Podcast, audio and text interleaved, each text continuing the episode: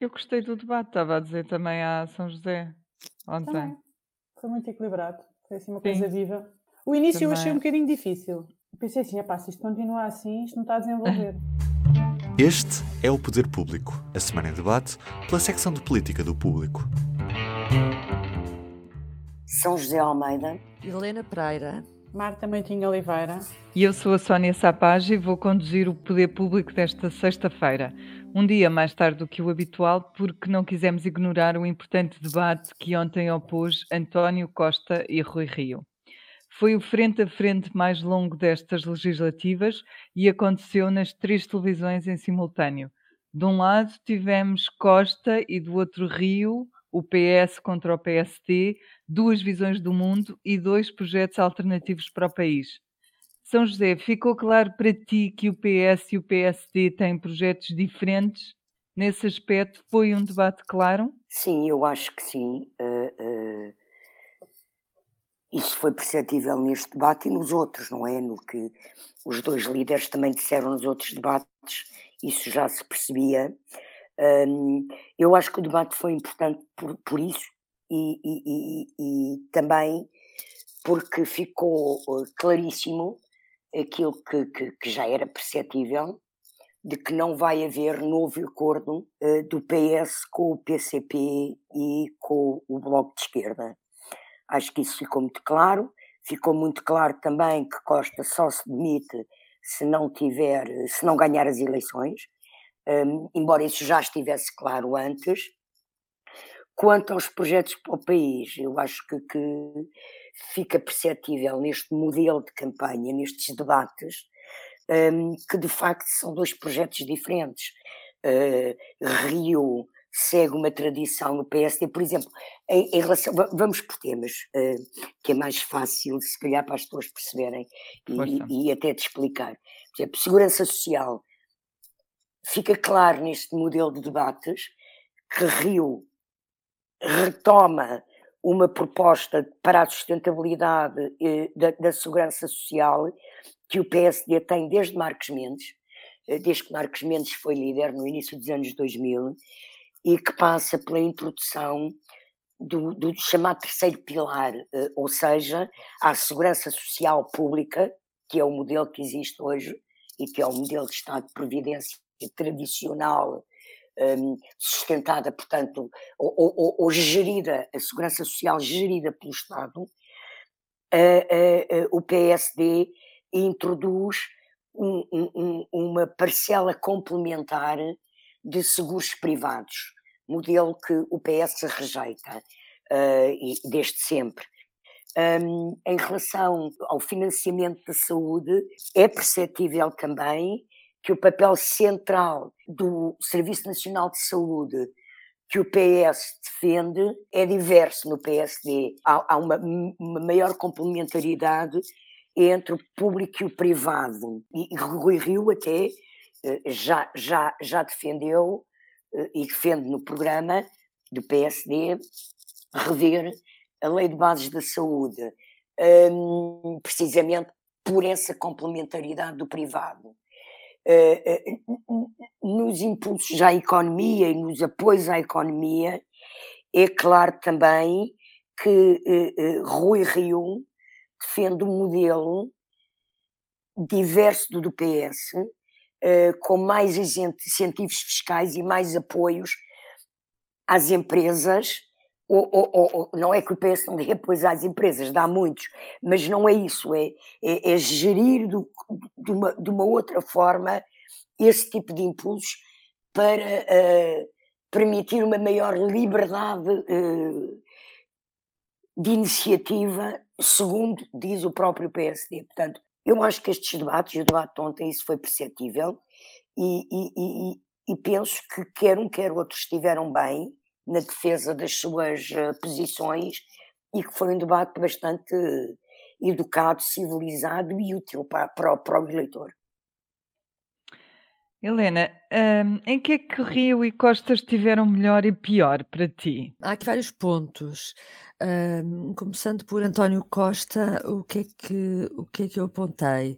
Eu acho que onde Costa esteve claramente bem, a meu ver, foi quando ele vai buscar a proposta, hã, de revisão constitucional ou as propostas pa gerais para uma revisão constitucional do PSD sobre saúde, e lê a frase eu por acaso a mim surpreendeu porque eu não sabia, hã, por acaso não sabia, que o PSD queria a substituir o que a saúde era tendencionalmente gratuita por ninguém hã, ninguém ficaria excluído da saúde por razões eh, económicas, Financeiras ou uma coisa económicas, sim, assim.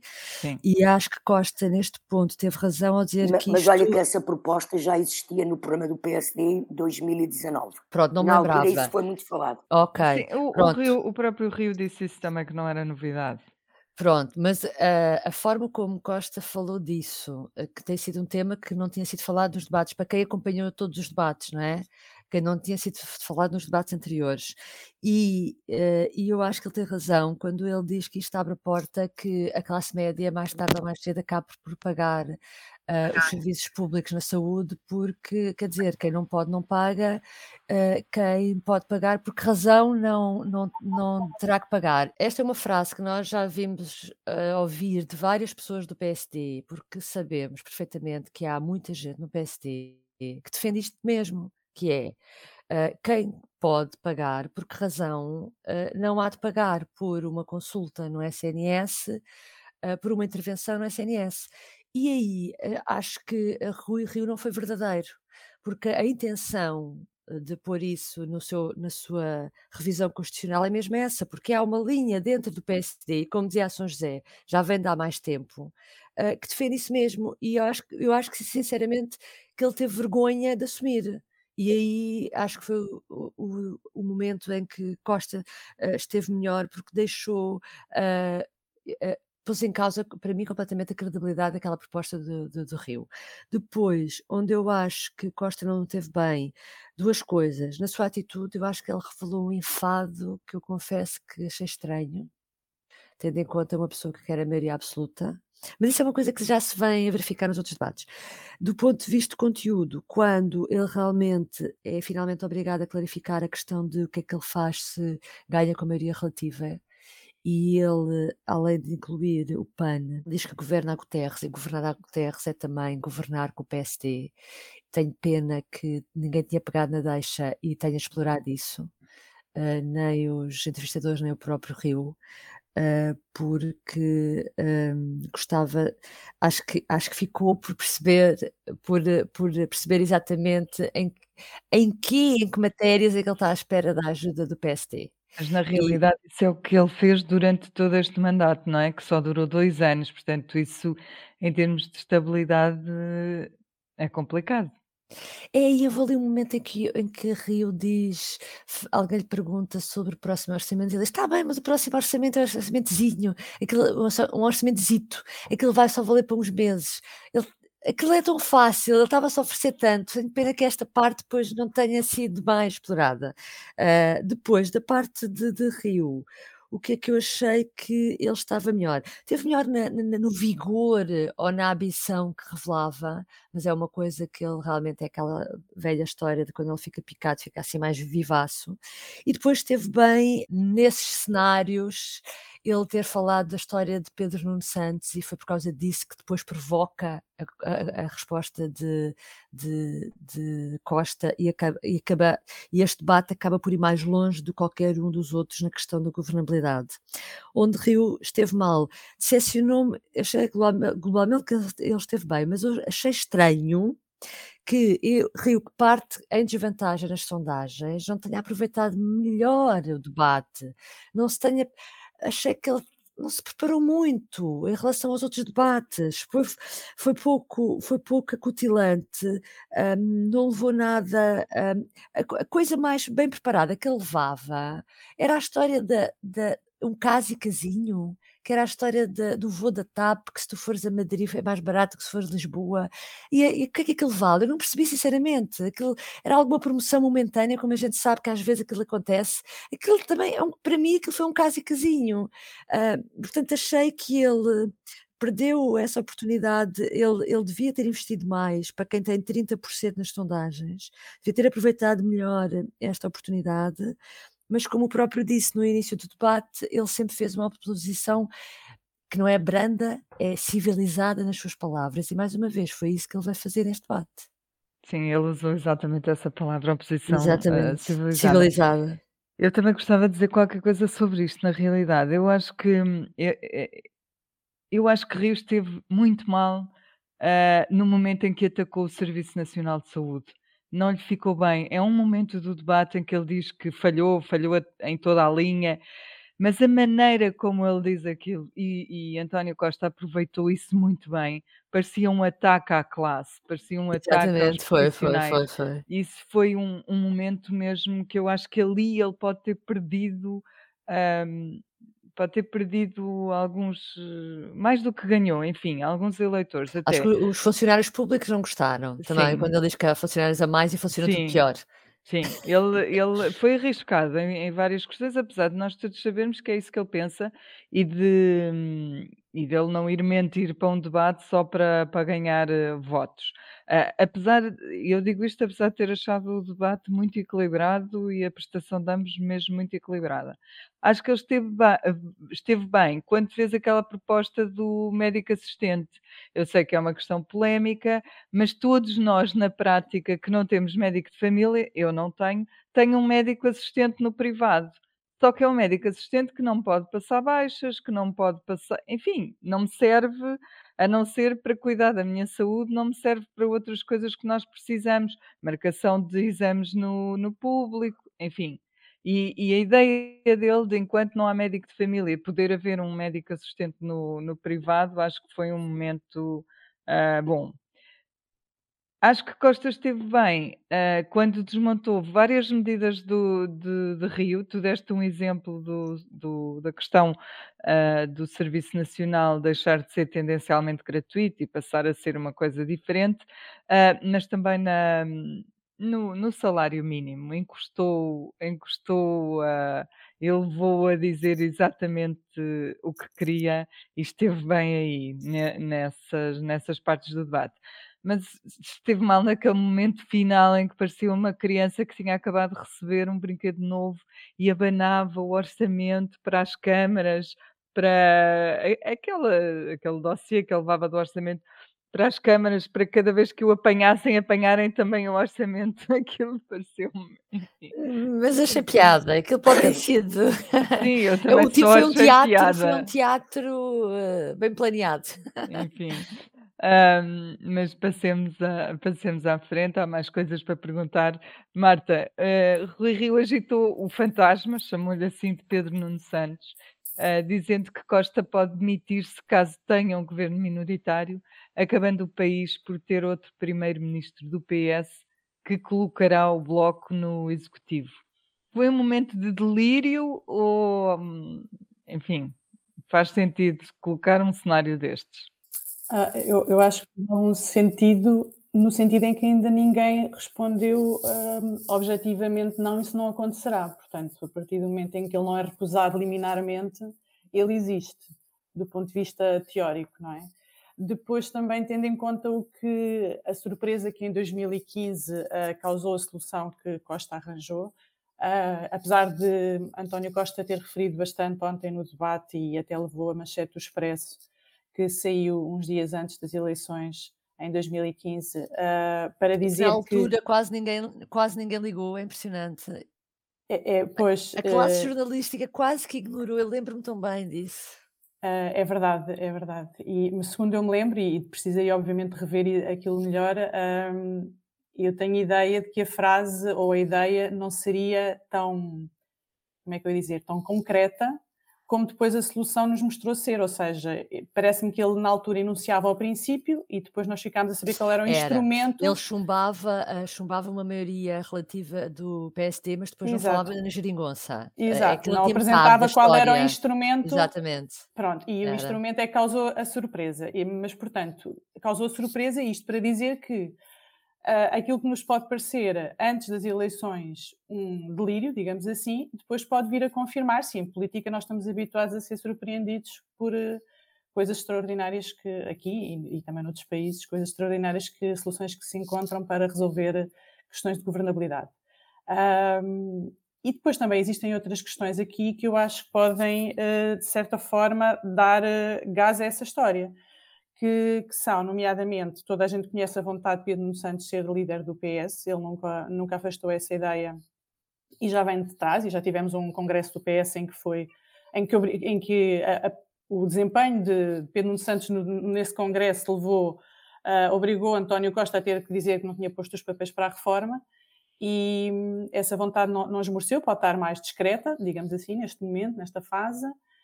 E também temos notado uh, que António Costa tem, uh, António Costa parece estar um pouco cansado em relação, uh, e, e, até um, penso que foste tu, Helena, que falaste sobre isso, um pouco cansado em relação à governação, que também é natural, tendo em conta os anos de governação e as dificuldades pelas quais o país tem, tem passado com a pandemia, que torna uma governação bastante mais desgastante. E esse, eu acho que ele tem, ele tem compensado esse cansaço com um, uma, uma uh, prestação altamente profissional durante os debates e muito concentrada e muito focada nos objetivos dele, que disfarçam um, um pouco uh, aquele, aquele cansaço. E, portanto, uh, na verdade, essa pode ser uma solução, esse cenário pode ser uma solução para resolver um problema de governabilidade que todos dizem que existe e que tem que ser resolvido, seja lá qual for o resultado que sai no dia uh, 30 de janeiro. No fundo, este debate foi um momento interessante, mas não, não foi o único momento interessante da semana. Tivemos outros debates, alguns foram até muito aguerridos e quentes, e aqui refiro-me ao que é oposto Francisco Rodrigues dos Santos a André Ventura, e outros foram mais racionais e frios, como o de António Costa e Catarina Martins. Tivemos também a Operação Relâmpago de Jerónimo de Souza, que, embora tenha de emergência correu bem e vai afastá-lo da campanha durante uns dias.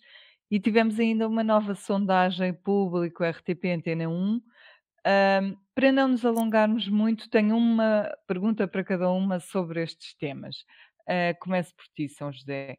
Ganhar os debates, estes debates que foram frente a frente, na verdade, é importante para ganhar eh, eleições? Olha, eu não, isso não sei. Não sei e não sei se alguém consegue responder de facto a essa pergunta. Um, o que é que, que, posso dizer sobre isso? Eu penso uh, que os debates uh, podem ser elucidativos para ajudar o eleitor a decidir o seu voto. É? E, portanto, o que os líderes dizem nos debates e a forma como defendem as suas propostas para a sociedade uh, e para a governação do país uh, são importantes. Agora, ganhar e perder, não sei se isso é muito, muito significativo, um, porque uma pessoa pode perder o debate uh, naquilo que é uma espécie de ranking feito por comentadores e jornalistas, mas dizer coisas uh, que agradam e que convencem eleitores. Uh, portanto... José, deixa-me só interromper-te. A Medina arrasou, segundo os comentadores, moedas no debate, lembras-te? Uh, pois, não, mas, aconteceu o que aconteceu, ganhou moedas. Mas muitas vezes, mas isso, mas isso e já em anteriores debates uh, destes, isso aconteceu, não é? Portanto, não sei se, se, se, se ganhar ou perder tem alguma influência. Agora, eu sei que há um tipo de debates que tem acontecido que pode até levar as pessoas a não quererem votar. Eh, eu não, não sei qual é o interesse útil, por exemplo, de um debate que tu referiste e que houve esta semana, que foi o debate entre o líder do CDS e o líder do Chega, que aquilo, quer dizer, aquilo não é nada, aquilo só demonstra que quer um, quer outro, não têm uma ideia para o país, não têm uma ideia para discutir concretamente sobre o futuro do país, e entram num nível de discussão uh, que nem, nem, nem é, é, de larvos, é de larvos, aquilo é de pessoas é. que não têm nenhumas maneiras, não têm nenhuma civilidade. Foi, não, foi não, um. É, é, incompreensível, é incompreensível. Eu foi vergonhoso, eu acho que a palavra certa é, é mesmo. É, foi... é a larva, a larva é um termo eh, das crónicas dos descobrimentos. Havia um povo que era os alarves, que comiam com as mãos. E a partir daí, em português, o termo alarve vem descrito como comem com as mãos. Pronto. A partir daí, o tema alarve é uma pessoa que não tem maneiras, come com as mãos. E eles foram para aquele debate, de facto, sem nenhumas maneiras de civilidade, eh, de saber estar, a ver quem é que se insultava mais. Eu acho que aquilo é do pior que há na política. Afasta eleitores uh, uh, e, e demonstra que quer um, quer outro não tem uma ideia para o país consistente. Quer dizer, entre aquilo e o debate que nós vimos ontem, ou que vimos entre Costa e Catarina Martins, ou, quer dizer, não há nada. Há muita distância que afasta as pessoas da política. Mas acho que isso acaba por responder à minha pergunta, porque a minha pergunta era ganhar debate 100% para ganhar eleições e acho que hum, no teu raciocínio fica claro que não é nada importante, não, não é. Não, é? não, não é não é? O que, o que é decisivo para ganhar eleições é saber apresentar as propostas que se têm para o país. E uma pessoa pode perder um debate, tecnicamente, uh, numa apreciação de boxe feita por jornalistas, não é? Porque bate mais, é mais incisivo, eh, mas o adversário, se souber apresentar o seu projeto, pode beneficiar nas eleições. E eu penso que isso tem acontecido com vários dos intervenientes nos debates, vários líderes uh, têm feito isso. Uh, pronto, e por isso é que eu citei aquele, a, a, a, aquela peixeirada, aquela larvidade daqueles dois líderes, que é a demonstração clara que não têm uma ideia para o país e não têm nenhuma civilidade.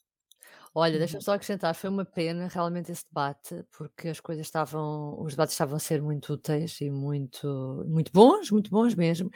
E foi no dia em que Marcelo Rebelo de Sousa resolveu fazer um grande elogio, tanto a- aos jornalistas que conduzem os debates como aos intervenientes, de que estes debates estavam a ser muito, muito úteis e esclarecedores. E logo nesse dia, pimba, tivemos o pior que os debates podem entornar, ser. Entornaram o caldo. Completamente, foi, foi no mesmo dia. Helena, eh, mudando para o tema PCP, Jerónimo de Sousa foi operado esta semana, eh, uma operação de emergência a uma estenose na carótida. Achas que o líder do PCP está mais longe de cumprir o seu mandato até ao fim?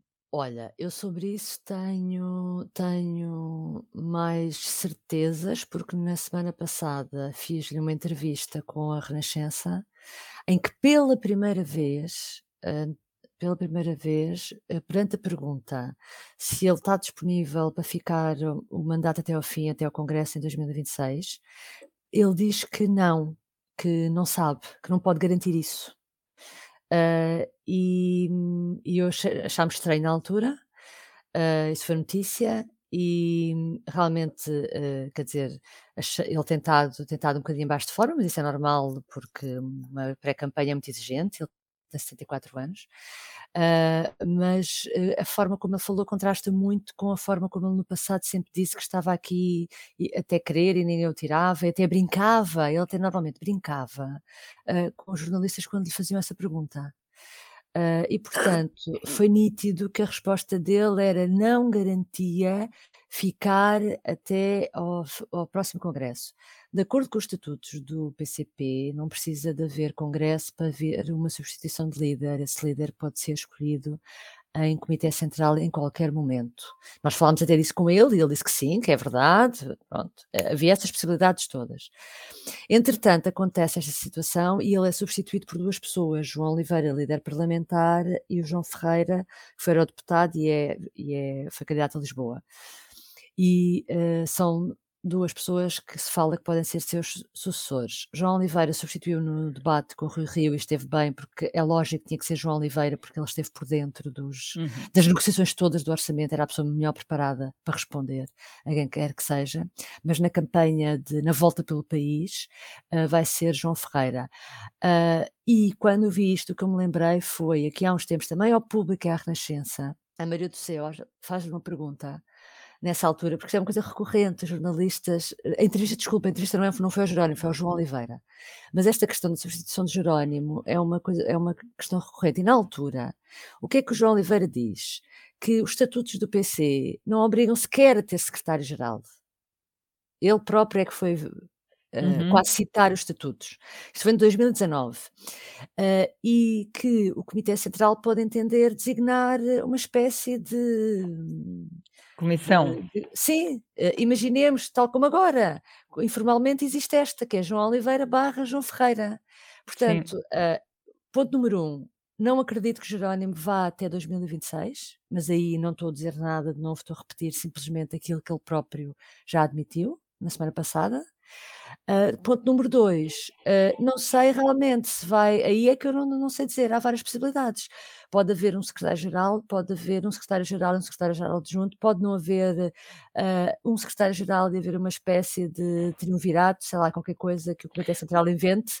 Não será a primeira vez que um partido português tem uma, teria, exatamente, teria exatamente, uma liderança bicéfala. Agora, mas não acredito, isto só para dizer, a única coisa que eu tenho mais a certeza é que não vamos ter Jerónimo até 2026. Mas na história do PC, três líderes ou três pessoas a disputarem a liderança. Isso não sei, pois. Eu estou só a citar é o que o João Oliveira disse na altura sim, sim. e que foi surpreendente, porque é verdade que diz isso os estatutos. Uh, São José conhece melhor a história do PC. Uh, o PC já há de se lembrar de outros momentos, exatamente. Sem, Exatamente. secretário-geral. Não sei, olha, não sei o que é que vai acontecer, mas eh, é só para chamar a atenção porque foram duas entrevistas do João Oliveira e Uhum. do Jerónimo em que eles deram pistas muito claras sobre o futuro. Marta, eh, no, no caso da sondagem, passamos agora para esse tema, o PS cresceu um bocadinho e está mais perto da maioria absoluta, que é o que mais deseja, e o PST perdeu ligeiramente terreno. O, o que é que te surpreendeu mais na sondagem? Não foram, não foram propriamente esses dados que me surpreenderam mais. Esses dados eh, são interessantes sim, porque são... sim, são interessantes porque várias sondagens feitas por empresas de sondagens diferentes estavam a dar a mesma tendência, que era uma tendência de aproximação do PSD face ao PS. E esta vem, esta que já é uma sondagem feita com diferença de uma semana face à anterior, eh, já vem inverter eh, essa, essa lógica e agora estamos, como estávamos em novembro, com uma diferença de 9 pontos entre PS e PSD. O que me surpreendeu mais foi um, um, um, quadro que nós estivemos ontem a analisar e que, que refletimos hoje no, no, jornal de hoje, que, através de uma peça da Leonete Botelho, que é um, um quadro que mostra uh, como é que os eleitores, uh, tendo em conta a forma como os eleitores votaram em 2019, como é que eles agora pretendem votar face a 2019. E tem ali um dado surpreendente sobre transferência de votos uh, que é a transferência de votos do PCP para o PS. Uh, ah, parece surpreendente uh, que basicamente diz que é 27%, e é o partido que transfere maior, a maior percentagem de votos para o PS, um, até, até bastante à frente do Bloco. É, é, é, surpreendente e nós ontem quando estávamos a ver aquilo foi causou-nos estranheza porque existe uma ideia histórica com anos de que o, P, de que o PCP é um partido com, com um eleitorado muito fiel, muito e muito estável. E Sim. que é o bloco que perde votos Exatamente, e que é o bloco que anda sempre ali, uh, que os eleitores umas vezes votam bloco e outras vezes eh, são mais móveis. Um, e portanto aquele dado surpreendeu-nos, sendo que isto vale o que vale, é uma sondagem e é um dado uh, que tem que ser visto com algum cuidado, não olhando tanto para o número, mas mais para as tendências. Vai ser importante ver nas próximas sondagens que nós teremos como é que este número evolui, se tem uma tendência para cima ou para baixo, ou se é uma coisa completamente errática. E esse foi, foi de facto o, o, dado que me surpreendeu mais. Ah, existem ali mais dois dados interessantes que são a capacidade de retenção de eleitores do PS e do PSD face às pessoas que votaram PS e PSD nas eleições anteriores. E, embora as sondagens deem vitória ao PS, é, é interessante perceber que um partido que está uh, no poder uh, desde 2015 consegue um, ter uma capacidade de retenção de 77%, que é uhum. também bastante, bastante elevada, e o seu opositor, que poderia chegar aqui com a facilidade de, vamos lá, captar os eleitores cansados de um governo que já está há duas, há duas legislaturas, consegue reter 66%, portanto, perde algumas das pessoas que votaram PSD nas eleições anteriores. Uh, e, e, pronto, foram estes dados que me surpreenderam mais, os das transferências, digamos assim. Corrijo-me se estou enganada, mas nós ainda teremos uh, mais duas. Duas. duas teremos sondagens. mais duas sondagens nas próximas quintas-feiras. Estamos mesmo a chegar ao fim, fechamos com o público e notório. Quem é que quer ser primeiro? São José. O meu tem, o meu tem a ver com, com, com o PCP e na continuidade do que disse a Helena, porque para mim não é líquido, nada líquido, ao contrário do que se diz, que a substituição de Jerónimo de Souza seja por João Oliveira ou por João Ferreira. Não é nada líquido, uh, pelas próprias características e pela história do PCP. Um, e, e, e, o meu público initório tem a ver com isso, um, porque no debate com Rui Rio, João Oliveira, quando é questionado sobre a questão da substituição de Jerónimo, tem uma frase muito engraçada que é quer eu, quer o João Ferreira, estamos, eh, ele não diz ansiosos, mas uh, quer, quer, quer eu, quer João Ferreira, queremos é, é, ser substituídos rapidamente nesta campanha por Jerónimo de Sousa. Sim, sim. Um, e, e, e, de facto isto demonstra que mesmo que a solução venha a passar por esses nomes, eles próprios sabem que isso não é um assunto fechado e acabado. Não é, porque o PCP não é como os outros partidos, não é? Uh, no PS, por exemplo, podemos dizer que Pedro Nuno Santos está desde 2018 sim, a preparar-se para ser secretário-geral, porque até fez aquela famosa declaração numa entrevista, acho que foi à Flor Pedroso, um, em que ele diz a única coisa que eu não fui no PS até hoje é secretário-geral. Um, mas mesmo assim, nós não podemos dizer hoje que se um dia que Costa saia, e atenção, que António Costa foi muito claro ontem a dizer que não se demite, foi mais uma vez muito claro, a dizer que não se demite se ganhar as eleições, que governa, até disse governa a sim, sim, sim. pronto, um, mas se isso num partido como o PS não pode ser dado como líquido, que seja Pedro Nuno Santos um dia que vai ganhar o Congresso do PS, uh, uh, um dia que, acabe o ciclo de mandato, o, consulado de, de, de, António Costa, no PCP isso ainda é menos líquido, uh, e portanto achei muito interessante a frase do João Oliveira, porque demonstra precisamente isso. Muito bem. Marta, queres continuar tu com o teu? O meu tem a ver com a questão das eleições também, mas dos votos, do, do voto antecipado. Um, nós ficámos a saber esta semana que o governo prepara tudo para um aumento do voto antecipado e que espera que uh, preparar tudo de forma a acolher 1 milhão e 200 mil eleitores que queiram votar antecipadamente, que é no dia 23. E este 1 milhão e 200 mil uh, é um número com bastante significado, porque significa que cerca de um quarto das pessoas que votaram em 2019, se tudo o resto se mantiver constante, uh, admitem votar, podem votar antecipadamente, que é um número bastante alto. Sim, é verdade. Helena? Sim, o meu também tem a ver com a campanha, claro, que é uma frase de António Costa ontem, porque a seguir ao debate ele, ele, ele Rio uh, falaram às televisões numa espécie de mini comício uh, barra comentário à sua própria prestação durante o Longo. debate. Exatamente. Uh, e Costa tem uma frase muito curiosa, porque a determinada altura ele fa... eu nunca o tinha ouvido fazer uma, uma defesa da maioria absoluta da forma como ele fez nessa mini, uh, nesse mini comentário em que ele diz que não, que é diferente, que uh, já passou o tempo em que as maiorias absolutas assustavam e que não é nada assim. E depois ele tem uma frase fantástica que é: Marcelo não me deixaria pisar o risco. Em que ele diz: é, vocês alguma vez uh, achar, têm dúvidas de que o Presidente da República me deixaria ir mais além do que devia, ou se não me hum. controla. Achei não era no segundo fantástico. dia, era logo no primeiro. Exatamente, achei fantástico este, este argumento. Tenho pena que não tenha sido usado no debate. Foi muito divertido. É, são, aqueles, são os fantasmas que estiveram ausentes, presentes no debate. A campanha vai começar entretanto e nós cá estaremos para ir comentando, sem saber ainda também o que esperar da pandemia, se é o pico, se não é o pico, enfim. Voltamos em breve.